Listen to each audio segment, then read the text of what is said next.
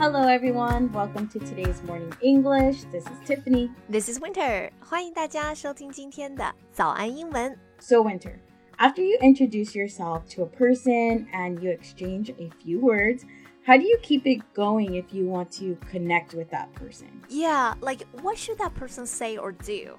It's hard as a second language learner. I think one quick tip is don't be shy. Yes, don't be shy is a good one. Well, let's go ahead and give our listeners some ways they can keep the conversations going. 是的，我们今天呢就来教教大家用英文聊天的时候啊，怎么把天聊下去，不要把天聊死了。那今天这期节目的笔记呢，也放在我们的微信公众号里，欢迎大家到微信搜索“早安英文”，私信回复“加油”两个字来领取我们的文字版笔记。So, the first thing you can do is avoid yes or no question. It makes the conversation boring。就是我们不要在聊天的时候啊，问人家一句啊、yes 或者是 no，他就能够回答完的那种问题。 Yeah, so say if I was like asking you, Winter, do you like pizza? Yes, Um, do you know how to make your favorite pizza? yes, Do you like meat on your pizza? no. Okay, yes. this conversation is not fun at all, and probably you guys can tell, right? 那这么一段对话呢，就是一段超级没有营养的对话。你看，Tiff 问我的问题都是 Do you, Do you 啊，我的回答呢就是 Yes or No, Yes or No。 Exactly. The conversation is dry. A dry conversation is just a conversation that becomes boring or uninteresting. 对，就是把天快要聊死了，我们就说这个对话很干，干巴巴的，干聊、干唠。在英文里面啊，真的也有这种说法，就是叫做 the conversation is dry。 Yeah. Well, let's start with the five W's. I don't know if that's how you all refer to it, but that's how I remember it. Yeah, Tiffany 老师呢，今天要教给我们五个 W 原则：Who、What、Where、When and Why。 Exactly. Remembering this is a good plan to not ever have a dry conversation. Let's start with Who. Let's keep using the pizza example. Perfect. So I could say something like, So, like, who taught you how to make a pizza? Yeah, this lets the other person explain more about themselves. Also, you learn about other people they know, right? Probably you have common connections. 比方说，我们刚开始问啊，那个 Tiff 问的问题是，Do you know how to make a pizza？那我可能就是回答 yes 或 no。但如果他把这个问题啊用成一个 who 开头的问句，变成 Who taught you how to make pizza？谁教会你做披萨的？那这个问题呢，就会让我不得不提到一些自己的经历呀、故事啊，或者还会提到一些认识的人，对吧？那这样呢，话匣子就能够打开了。 Yeah. So next we have what? You could ask, um, what kind of different pizzas do you know how to make?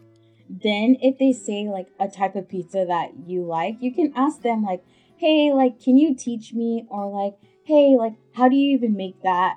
Yeah, how nice. Then you can become better friends and eat. exactly. Homemade pizza.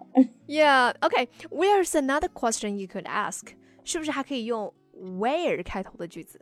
yeah, so where is your favorite pizza spot or where do you find the best ingredients for your pizza? Yeah, exactly. This is a great question to ask if you want to hang out again. 那，哎，这个东西你是在哪里买的呀？Right? Where's your favorite pizza spot? 你最喜欢的那个披萨店是在哪儿？Where do you find the best ingredients? Where do you find this one? 这东西你在哪儿买的？这个就特别适合女生聊天。下一句话可能就是，哎，下次我们一起去逛逛吧。 Exactly. These questions are meant to bring you closer and connect with the other person more.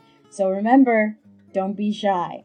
Okay, so next we have when，就是还可以问什么时候。 So you could say, when would you have time to go to the pizza spot? Or when could you teach me? Perfect way to keep the conversation going。那这个也是直接发出邀请的一个方法。When could you teach me? When would you have time to go there? Yeah, it's perfect to keep the conversation going. How could we use the next W, which is the why? why，我们还可以用为什么开头的句子。You could ask, Why did you want to learn how to make pizza? Or why do you prefer this cheese? exactly. The choices are endless. See, if you know these five W's, then you will be fine with keeping any conversation going. Oh, wait. Oh, what about how? That could be a good one as well, right? Yes. Like, how do you know when the pizza's fully done? Which is a great question to ask. Ah, uh, yeah, right. How do you know when the pizza is fully done? 你怎么知道什么时候这个披萨就是烤好了，就是熟了，对吧？OK，或者是呢，or um, how can I fit more cheese in the crust? exactly. See, these are just like fun ways to just keep the conversation casual and really like fun and easygoing. Yeah, these are good to think about when you want to make friends and if you want to learn more about something in general. Exactly. All right, I think that's all the time we have today. Yeah, great. 最后呢，提醒大家，如果你想要拿到我们节目的文字版的笔记，欢迎大家到微信搜索“早安英文”， 私信回复“加油”两个字来领取我们的文字版笔记。Thank you for listening to today's morning English. This is Tiffany. This is Winter. See you next episode. See you later. This podcast is from Morning English. 学口语就来早安英文。